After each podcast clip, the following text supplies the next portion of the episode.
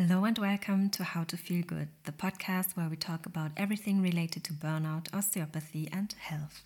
This episode is for all of my burnout babies, for those who have high goals for themselves, who are constantly being productive, and for whom failing is not an option.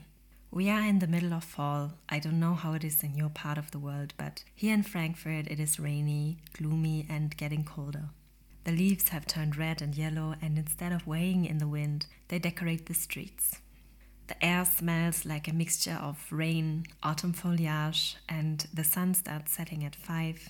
The nights are long, the evenings are spent cozy at home, and the mornings are crisp as the cold darkness hits you while you step out of the house. For as long as I can remember, I hated winter. I always described myself as a summer person and fell into six months of winter depression per year because winter in Germany is quite long. I basically only felt alive from May to September and spent the cold half of the year complaining about the cold, the wind, the rain, and everything else. I used to feel stuck inside. I missed the freedom of spontaneously meeting up with someone for a drink after work or uni. I missed spending time outside, going swimming, or for a hike. I miss summer clothes instead of the heavy layers that I have to wrap myself into in winter. I love the atmosphere of the streets in summer. To me, all the people look happier and more beautiful in summer clothing. I love sunbeams on my face. I love swimming in the lake with my friends. I love late summer nights and coming home tipsy at 2 a.m. while still wearing a light dress because it's still warm. To me, summer always represented freedom, spontaneity, fun, friendship, and joy. Winter, on the other hand, represented the cold, darkness, imprisonment, and loneliness. This year, I'm determined to change that, and I want to take you on my way with me. I used to hate winter because I applied summer standards to the activities for winter. I was stuck on everything that I couldn't do instead of appreciating the beauty of winter. I didn't allow myself to enjoy winter because I didn't allow myself to enjoy parts of me. It is true, winter is not summer. It's cold, it's rainy, we have to spend more time inside, the days are shorter, we are more tired and often spend more time alone. But in many parts of the world, winter is an inevitable truth. In Germany, where I live, winter can last four to six months, and that is at least a third of a year. And I will not allow myself to be unhappy for four to six months for something that I cannot change. In my current life, winter is a truth that I need to accept. So I made it my mission to celebrate this time of the year, and I have been thinking a lot about that. The topic of my winter depression made me think about the polarity of life, you know, yin and yang, light and darkness, activity and passivity, summer and winter. This topic came up a lot in discussions with my patients, and in a way was also a big part of my burnout healing journey that I'm still on. Many things in life are polar. Our autonomous nervous system definitely is. It consists of two polar opposites, the sympathetic and the parasympathetic system. I'm sure you have already heard of them, but let me remind you a little bit. The sympathetic nervous system is there for activity. When we are in a sympathetic state, our heart rate rises, our blood is pumped into our muscles, we are focused, full of energy. Our cortisol level rises, and we are productive and we don't feel hunger or other bodily needs we are ready to function and complete our tasks. The parasympathetic system is there for rest and passivity. Here we digest our food, the blood goes into our vital organs, we enjoy leisure and are more creative and social, and our body takes care of all necessary healing processes like rebalancing our hormones or repairing any damages. Our immune system requires a parasympathetic state, for example, to fight a virus. That's why we naturally get tired and lay down a lot when we have a cold. In our body, both states are necessary and equally good. A healthy human switches daily in between those states. Think about your daily structure. Most people wake up and start working in the morning. Most people will say that their focus is best before noon and that they are the most productive during those hours of the day. That's because we naturally release cortisol in the morning to start the day, have energy, and be focused and productive. After lunch, we tend to fall into food coma, our body is busy digesting, we are sluggish, and our brain is slower and less productive. Most working people fight this state with coffee. Caffeine releases cortisol again and tricks your body out of its natural parasympathetic state. Cortisol is a circadian hormone. That means it goes through a daily cycle. It is released by our adrenal glands and has its peak in the morning, its lowest state in the late evening. It's directed by daylight, and its counterpart is another hormone called melatonin. This hormone is released in the evening to make us tired and sleepy. Here we have a polarity again cortisol versus melatonin.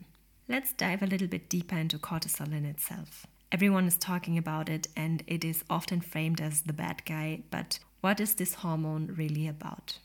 As I already told you, cortisol is one of our many hormones and it is produced in the adrenal glands. It regulates our energy levels and is one of our stress hormones next to adrenaline and noradrenaline. Cortisol is necessary for us to function, it makes us productive, it can have an anti inflammatory effect in the short term, and it has a catabolic effect as well, meaning it takes proteins from our body and produces glucose out of it to produce energy. Cortisol has many different effects in the body, and as every hormone, it's super complex. We need cortisol to survive and live our lives, and I already told you it has a circadian rhythm with its peak in the morning and its lowest point in the evening. Cortisol helps us to wake up and stay awake, to study or work, to focus, and to get stuff done during the day. We could say it is the hormone of activity, and as you can imagine, it is tied to a sympathetic state of the nervous system. Cortisol can be super useful during a short period of stress, for example, when we have to pass an exam or hold a presentation, or when we are in a dangerous situation and need to protect our life. Cortisol enhances the fight or flight mode of our sympathetic nervous system and helps us to secure our survival. You could say that it gets our body into survival mode. In itself, cortisol is a good and necessary hormone, but it gets tricky when it gets out of balance. If we have too much cortisol in our bodies, that can lead to high blood sugar, problems in building muscle, because remember, it takes proteins out of your body and turns them into glucose, bad sleep, trouble focusing, weight gain, mostly around your midsection and in the face, and it can lead to all kinds of illnesses. Another important thing you need to know and I feel that is not talked about enough. All hormones in the body depend on each other. Our hormonal system is a very complex, finely tuned system that balances itself out. That means if one hormone is out of balance, all hormones will become unbalanced. Therefore, this balance in your cortisol levels also influences all other hormones in your body. It also influences your sexual hormones and thus your fertility. I point that out because I have many couples in my osteopathy practice that struggle with fertility, but they don't want to hear about their cortisol and stressful lifestyle.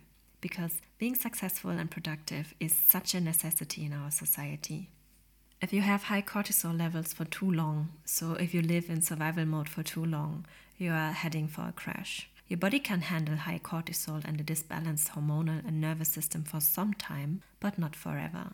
And that is when burnout happens. Once you can't release cortisol as you used to before, all its benefits disappear.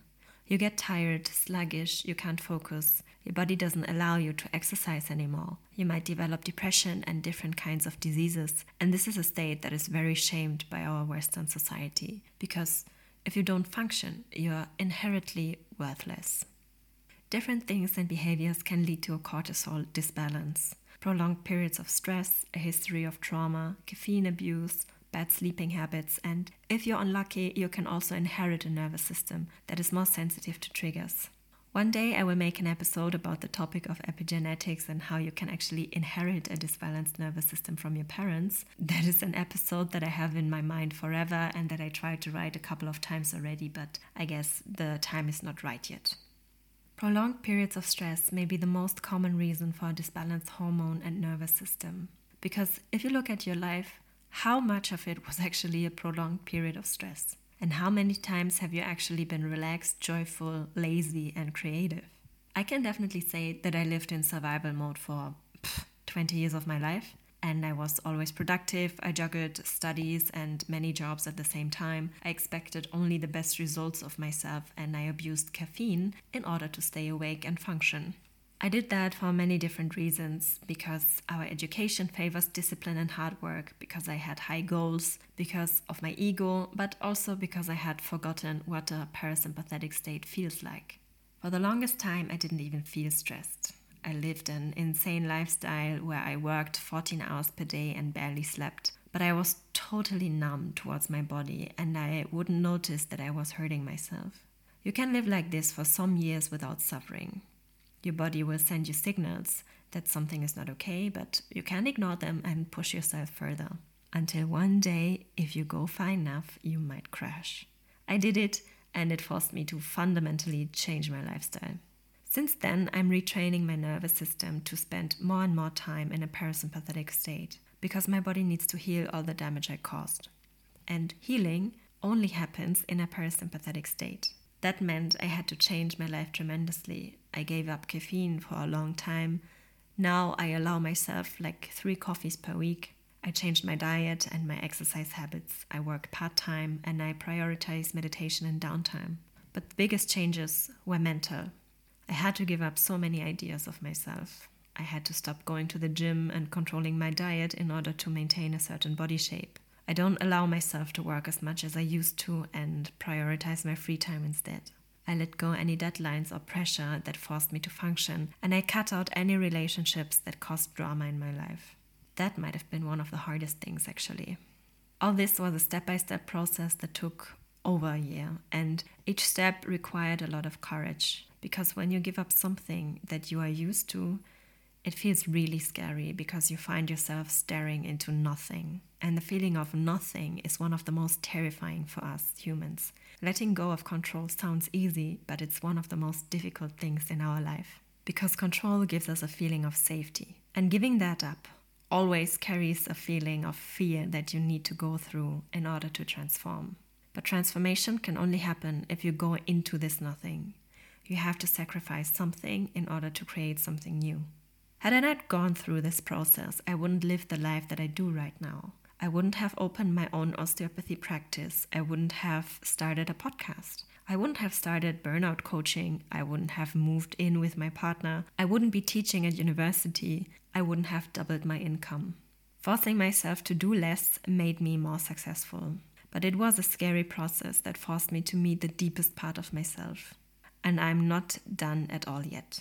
That's why my mission right now is to celebrate winter. Because winter to me represents my parasympathetic nervous system, and winter activities force us to be more slow and relaxed. Naturally, we have less energy in winter. That's why we can cuddle up on the couch with a movie, drink tea or hot chocolate.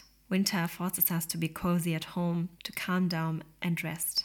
And this year I will celebrate every part of that. I'm baking a lot of cakes and I'm making my home a cozy place for my friends. I want to cook and eat together, have movie nights, and light candles. I hated winter because I didn't allow myself to embrace the slowness of it. Because laying down on the couch meant laziness to me, and because eating freshly baked cookies had too many calories. But I realized that a slow life is exactly what I need in this period of my life. If you struggle with these things, or if you realize that you might be stuck in survival mode, you can contact me on Instagram at paula.klisiewicz, or you can write me an email to paula at healyourburnout.online. Check the episode description to find all the relevant links.